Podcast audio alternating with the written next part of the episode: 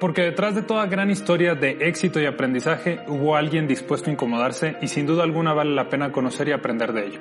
Bienvenidos a este tu podcast Incomodidad y te voy. Mi nombre es Gumaro Bracho y en este espacio quiero compartirte historias y experiencias para juntos darnos cuenta que para obtener los resultados y la vida que deseamos, estar dispuestos a incomodarnos será una de las mejores inversiones que podremos haber hecho.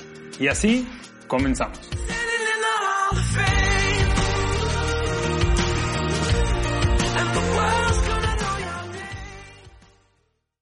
Bienvenidos a este episodio número 8 de Incomodidad y te voy. En el episodio del día de hoy, el tema del que vamos a hablar es acerca de las emociones. Y la frase que mejor define el contenido de este episodio es el siguiente.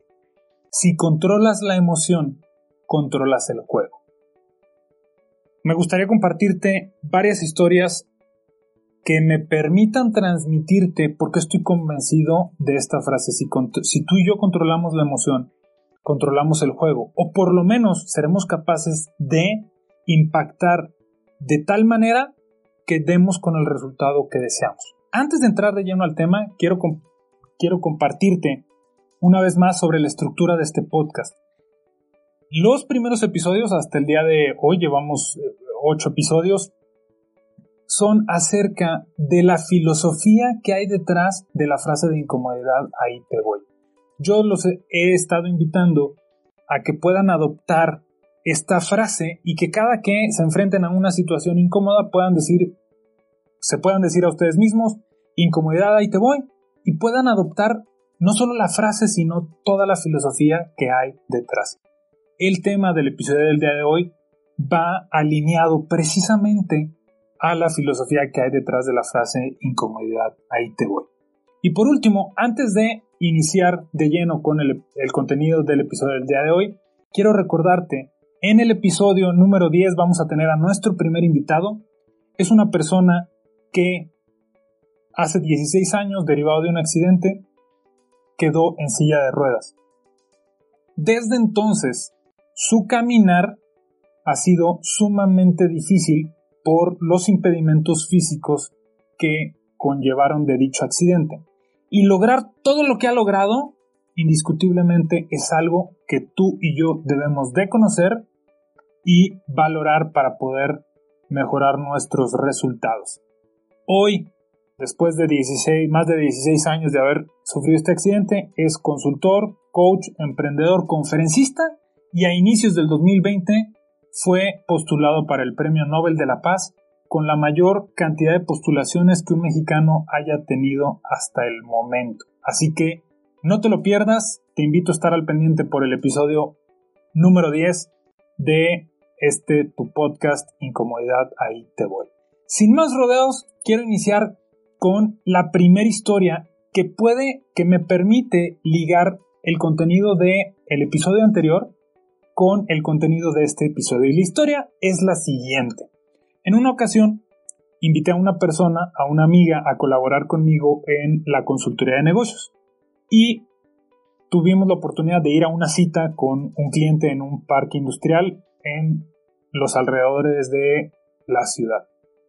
Pasa por mí, vamos a la cita y de regreso tomamos un libramiento en donde un policía tránsito federal, de, no recuerdo exactamente eh, de qué dependencia era, nos detiene. Y en cuanto llega, mi amiga iba, manejando su auto, en cuanto llega a la ventana, el oficial a pedir la licencia, la tarjeta de circulación, mi amiga toma una actitud de, molesta, de incluso yo lo pondría como arrogante. Y entonces, ¿qué pasó oficial? Eh, eh, eh, aquí está, ¿y qué es lo que quiere? E inmediatamente el, el tránsito toma los documentos y se aleja, se va a la parte de atrás para hacer la multa. Antes de irse, algo le dice que de la placa y mi amiga, sí, sí, sí, que no sé qué. Se hacen de palabras, todo fue, fue muy rápido, pero aquí lo que me, me impactó más fue la actitud que tomó mi amiga. El oficial se va, entonces me bajo, camino hasta el oficial, mi estimado oficial, una disculpa, eh, que, o sea, pudiera yo saber la razón por la que nos detiene. Y me dice, mire joven, y me señala la placa del auto de mi amiga. Tenía una eh, eh, carátula o un, o un, plástico que hacía eh, que se distorsionara la placa, es decir, no se, no se podía ver como tal la placa. La tenía, pero esta mica distorsionaba y en algunos lugares, digo, no sé si en todos, me imagino que en todos, pero en algunos lugares esto no está permitido, la placa tiene que ser visible. Y entonces me dice, me señala la placa y me dice, mire joven, pues, era lo que yo le estaba diciendo a, la señorita, pero digo, sí, tiene toda la razón, una disculpa oficial. Pues obviamente eh, la tarjeta de circulación, la licencia y todo está en regla. Si quiere quitamos esto. No, pues era lo que yo le iba a decir a la señorita, pero ve, ve cómo se puso. No, pues sí tiene toda la razón. La realidad es que me desarmó por completo el comentario del oficial si yo estaba ahí mismo y, claro, ¿no? Fue, fue muy evidente que la actitud de mi amiga no aportó a la situación. Regreso al vehículo mientras el oficial se queda haciendo la, infracción. Regreso al vehículo, eh, abro la puerta, me, subo al auto y volteo y le digo a mi amiga, oye, pues es que lo que el, oficial decía era que traes una mica que distorsiona la placa. Sí, sí, sí, ya sé. yo, ¿cómo? Sí, sí, ya, ya me habían parado antes y ya me habían dicho. Entonces le digo, ¿y, y, entonces? O sea, ¿por qué te sorprende que nos hayan parado y por qué te pones, no, es que lo que quieren es dinero? dije, bueno, tú asumiste eso. O sea, le digo, o sea, incluso pudiéramos haber quitado la mica frente al oficial y hubiéramos seguido nuestro camino y te ahorras una multa y la incomodidad de tener que ir a donde tengas que ir a pagar la multa. Entonces, eh, eh, ¿por qué te comparto esta historia? Esta historia me permite cerrar un poco, o más bien complementar un poco más el contenido del episodio anterior, el episodio número 7, en donde yo te invitaba a que dejáramos de ignorar las señales. Y esta misma historia me permite compartirte el contenido de parte del contenido del episodio del día de hoy que es acerca de si controlas la emoción, controlas el juego. En esta historia que te acabo de compartir, mi amiga me comenta, ya me habían detenido. Si tuviste la oportunidad de escuchar el episodio número 7 acerca de las señales, yo hacía una analogía que cuando nosotros vamos conduciendo para llegar sanos y salvos a nuestro destino, nos guiamos por señales, el semáforo, las señales de, que están en, las carreteras, en las, en las calles, en las esquinas, y confiamos en que los otros conductores van a hacer uso también de las señales para que ambos puedan llegar sanos y salvos a, su destino. En esta analogía, yo te comentaba que esas señales nos dan información para que tú y yo podamos tomar dicha información, decisiones y acciones. Si el semáforo está en rojo, la información que nos da es no pases, nosotros tomamos la decisión de detener el vehículo por completo y esa es la acción que finalmente nos permitirá seguir avanzando una vez que el semáforo se ponga en verde. En esta analogía de eh, las señales, en esta analogía o el tema que comparto el episodio anterior, hablo de las señales. Pues bueno, una de las cosas que me faltó compartirte el episodio anterior y que gracias a esta historia tengo la oportunidad de compartírtelo en este momento, es que en muchas ocasiones no solo hay señales, sino que hay personas que son mensajeros directos de aquello que tú y yo debemos de mejorar. A muchas personas les ha sucedido, como le sucedió a mi amiga, que te detiene un tránsito y no te hace la multa, simple y sencillamente te hace la observación. Si tú y yo tomamos esa observación que nos hizo el tránsito, oye, bájale, aquí no puedes ir tan rápido, mira, aquí no era vuelta, oye, traes una luz de, frenado, la parte de atrás del auto traes una luz eh, fundida y necesitas eh, eh, cambiarla. En este caso con mi amiga, oye, tienes esta mica que distorsiona la, la placa y necesitas cambiarla. Si nosotros le hacemos caso al tránsito, seguramente reduciremos la probabilidad de incurrir en el mismo error. En esta analogía, en nuestra vida hay personas que se acercan y nos dan un mensaje. Hay personas que se acercan y nos dicen, oye, pues mira, veo esto, veo el otro, ya sea con la pareja, con nuestro peso, con la salud, con la forma en la que actuamos, la forma en la que tomamos decisiones. Pueden ser familiares o amigos, puede ser nuestro jefe, puede ser nuestros compañeros de trabajo. Hay gente que se nos acerca y que muchas veces en, lugar de verlos como mensajeros directos de temas que tenemos que mejorar tú y yo, los vemos como gente que está atacando nuestras, nuestras decisiones, es como gente que se está metiendo en nuestra vida. Y esa es una forma más en la que tú y yo ignoramos las señales. Y al momento en el que tú y yo ignoramos las señales, más aumentamos la probabilidad de tener un resultado que realmente no queremos. En este caso, mi amiga, en el momento en el que ignoró una advertencia previa de un tránsito, no quita esta mica que distorsiona la placa y pues bueno, la situación se presentó nuevamente y ahora sí le pusieron una infracción. Entonces, si ella no hubiera eh, ignorado esa señal, si ella no hubiera, si, ella hubiera visto con otros ojos el mensaje que le había dado el tránsito anterior y hubiera tomado la decisión y las acciones pertinentes, nunca hubiéramos, estado en esta situación en donde, en donde se repite. Te pueden detener por alguna otra cosa, pero específicamente si yo hubiera quitado la mica no hubiéramos repetido esta situación. Bien, no solo eso, ¿ok? Ella ignoró el mensaje, ella ignoró la señal, ella ignoró al mensajero. Se presenta esta situación y entonces ella en lugar de controlar su emoción, y poner la mejor actitud posible, toma una emoción que nos lleva por el peor camino posible. Si ella hubiera tomado la decisión, tiene toda la razón, pero si ella hubiera tomado o si ella hubiera controlado las emociones, hubiera podido controlar la situación o por lo menos hubiera podido impactar de una forma diferente. Ella con su actitud impactó de forma negativa y el oficial dijo, Discúlpeme, joven, pero vio cómo se puso, le voy a poner la multa. O sea, no hay vuelta atrás. Si ella hubiera tomado una emoción y por ende una actitud diferente, hubiera podido impactar de forma positiva. Tiene toda la razón, oficial, disculpe, incluso ya me habían hecho la observación. ¿Qué le parece si en este preciso momento quito la mica que distorsiona la placa y me da la oportunidad y buscar la mejor manera de tener un resultado mejor?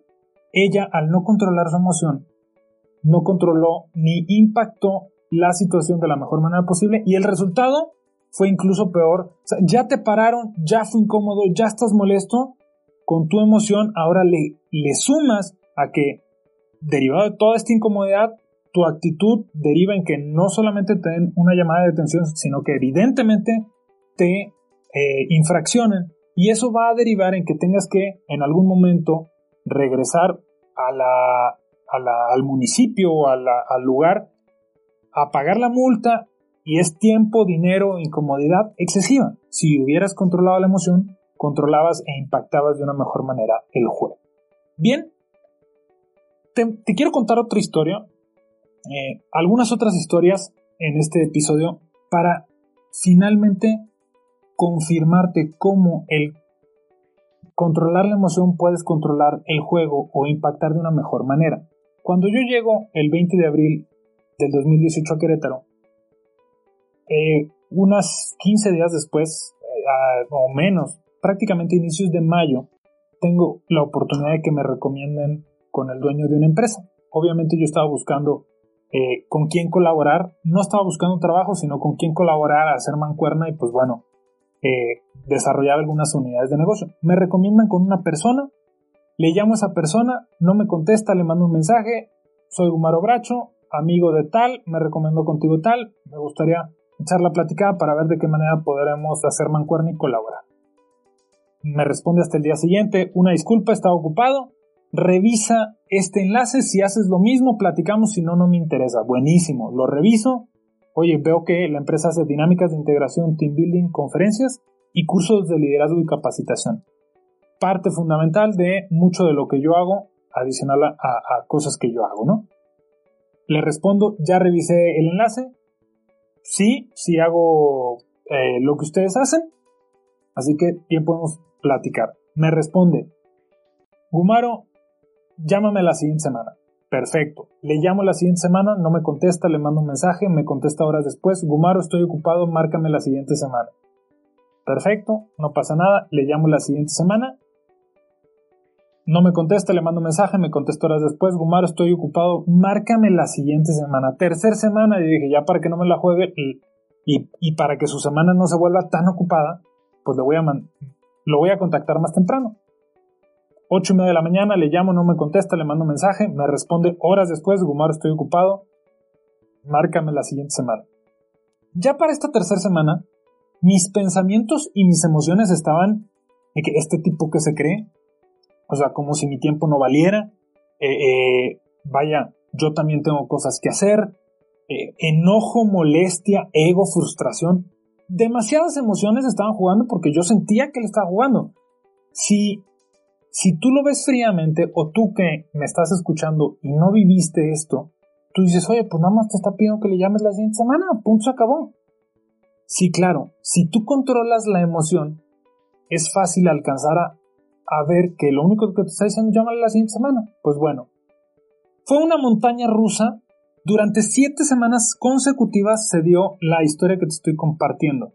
Y hasta parecía que ni siquiera, eh, parecía que ni siquiera escribía el mensaje, parecía que nada más lo copiaba y lo pegaba. Entonces, eh, emocionalmente yo decía, este tipo que se cree, o sea, y mil, mil y un cosas. Siete semanas después tengo la oportunidad de, reunirnos, platicamos y eh, concretamos una colaboración. Durante todo el 2018 me invitó a colaborar para dar conferencias, dinámicas de integración y cursos. Y obviamente al yo estar llegando a una ciudad nueva, pues estos, esta colaboración me, ayudó a incrementar mis ingresos, que obviamente tanto requería yo por estar llegando a una, a una ciudad nueva con, nuevas oportunidades, ¿no? Bien, 2010, esta relación, ¿por qué te comparto? Esta historia lo que quiero compartirte es el impacto económico. Y ahorita vamos a hablar de otros impactos, pero literalmente quiero que te des cuenta cómo el yo haber controlado mis emociones me permitió tener un impacto económico en mi vida. 2018, esporádicamente, me contrató. 2019, enero, me llama. Primeros días de enero me llama y me dice, Gumaro, necesito de tu apoyo porque lideres un proyecto con BMW. Adelante. Voy, me reúno, tenemos la, sesión con, con, el cliente. Terminamos la sesión y me dice, oye, tú puedes hacer una, has hecho y puedes hacer una reingeniería de procesos, necesito manuales, estructurar procesos, bla, bla. Sí, por supuesto. Para no hacerles el cuento largo, primero de enero, bueno, días antes me contrata, arrancamos el primero de febrero con la reestructura de la reingeniería de procesos y demás. Mes y medio después, a mitades de marzo 2019, me dice, ¿sabes qué? Me tengo que ausentar por completo de la empresa. Necesito que te quedes como director general de la empresa. Termina, accedo a estar durante un año, termina el año y tan tan. Hoy te puedo, literalmente con números, te puedo confirmar que derivado de que pude controlar mis emociones en base a la situación que que viví con esta persona durante siete semanas consecutivas en donde no, nos conocíamos y yo sentía que solamente estaba jugando conmigo y demás. Eh, incluso la emoción de ya cuando lo conocí, yo dije, tengo que hacer a un lado toda esa emoción de, de a ver quién se cree este y a ver qué tan crecido va a estar. Y, y manejar la emoción y llegar con humildad, porque finalmente la emoción me, me, me estaba bloqueando o me, hubiera bloqueado de obtener los resultados que quería. En resumidas cuentas, 2019, de yo haber sido capaz de controlar la emoción, mis emociones, pude impactar en la relación que tuve con esta persona. Y únicamente en el 2019, derivado de la relación profesional con esta persona, obtuve un ingreso de más de 700, 800, 750 mil pesos. Adicional a muchos otros proyectos muy bendecido que fue para mí el 2019. Pero específicamente, esta historia te, o sea, con esta historia te confirmo que el hecho de haber controlado la emoción impactó directamente en un tema financiero para mí muy, muy fuerte, que nunca me hubiera imaginado. Porque si tú, si alguien llega y te dice, bueno, es que si controlas tu emoción y mantienes la mejor actitud e impactas de la mejor manera esta relación, oye, te vas a ganar 700 mil pesos, pues claro, cualquiera de nosotros dice, claro, me lo aguanto. Pero aquí es, ante la incertidumbre, no sabes si realmente esta persona está jugando contigo, no sabes si va a tener fruto, pero lo único que está bajo tu control ante este tipo de situaciones son tus emociones. En la medida en la que tú controles tus emociones, controlarás el juego o por lo menos impactarás de una mejor manera. No solamente es tema de dinero. ¿Cuántas veces tú y yo, al no controlar nuestras emociones, hemos impactado en relaciones de pareja, de familia, de amigos y demás? En una ocasión, otra historia, en, una ocasión con uno de mis mejores amigos en Monterrey, vivíamos en el mismo edificio de departamentos y en el chat bromeamos, yo, yo bromeé, hice, hice una broma que se salió de contexto y este amigo se, se, enfureció y entonces nos empezamos a hacer de, mensajes en el chat y de repente dije, este, este tipo que se cree. Entonces me salgo de mi departamento, voy a su piso, toco la puerta y entonces lo encaro y gracias a que fui capaz, y también él, reconozco que también él, gracias a que fuimos capaces de, ante nuestro enojo, controlar nuestras emociones, no terminamos agarrándonos a golpes. Él había bromeado mil veces eh, más en ocasiones anteriores y con esta broma que yo, yo había hecho que se salió de contexto, me parecía eh, no justo que yo tuviera que soportar sus bromas y él no las mías, pero independientemente de todo ese razonamiento o esa justificación que yo me estaba vendiendo, si yo no hubiera controlado la emoción, hubiera impactado negativamente en la relación que tenía con esta persona, al grado de, literalmente llegar a golpes y que, la, y que la relación se perdiera. Gracias a que fui capaz y también el de controlar sus emociones, superamos este conflicto y hoy en día seguimos siendo grandes amigos. Lamentablemente no puedo decir lo mismo de muchas personas a las que he tenido la oportunidad de convivir. Cuando era muy joven, para mí fue muy, muy, muy difícil este tema de las emociones, porque incluso en mi familia el temperamento es muy fuerte. Las emociones que se, que se expresan, eh, no solamente lo siento yo mismo, sino que lo veo en muchos familiares. Eh, eh, es un temperamento y un carácter muy fuerte. Las emociones son muy explosivas y en mi caso, controlar las emociones ha sido todo un tema que gracias a mis papás, desde muy chico que me han eh, ayudado, pero hoy reconozco, hoy que ya soy un adulto y que, las y que los resultados son completa y totalmente responsabilidad mía, reconozco que en la medida en la que yo he controlado mis emociones, he controlado el juego. Bien, esta, este, me gusta esta frase, eh, es parte de la filosofía que hay detrás de eh, la frase de incomodidad y te voy. Y bien, en humildad, no, no necesariamente si controlas la emoción, controlas el juego, porque no es como que hay otros jugadores y tampoco significa como que los manipules, pero es en la medida en la que tú controles tu emoción, vas a impactar de una mejor manera el juego, de tal manera que los resultados van a ser mejores. Que si no controlas tu emoción y entonces olvídate. Peor en temas de emprendedores. En temas de emprendedores, controlar las emociones son fundamentales en aquellos emprendimientos que desees hacer, desde el hecho de controlar la emoción y tomar la decisión de emprender. Y todo el camino del emprendedor está permeado por emociones. Es el episodio número 8. Desde el episodio número 1, en donde yo te hice la pregunta, ¿qué tanto hemos dejado de ganar? ¿Y qué tanto hemos perdido por no haber estado dispuestos a incomodarnos? Desde esa pregunta y la respuesta a la que tú hayas llegado, desde ahí te garantizo que milímetro a milímetro de todo lo que yo te he compartido en estos episodios y que seguramente te seguiré compartiendo, está permeado por la emoción. Si tú eres capaz, en el episodio número 4 te compartía una historia que a mí me encanta de no te comas el bombón, que es aquello en tu vida que representa ese bombón y que te da una gratificación inmediata, en la medida en la que tú controles la emoción, serás más capaz de controlar el juego o impactar de una mejor manera, no comerte el bombón, retrasar la gratificación inmediata y tener un mejor resultado.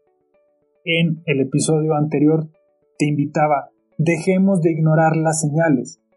Si la emoción, cuando surge, no la controlamos, esa emoción en automático va a empañar tu visión y al momento en el que empaña tu visión, mucho más difícil será ver las señales.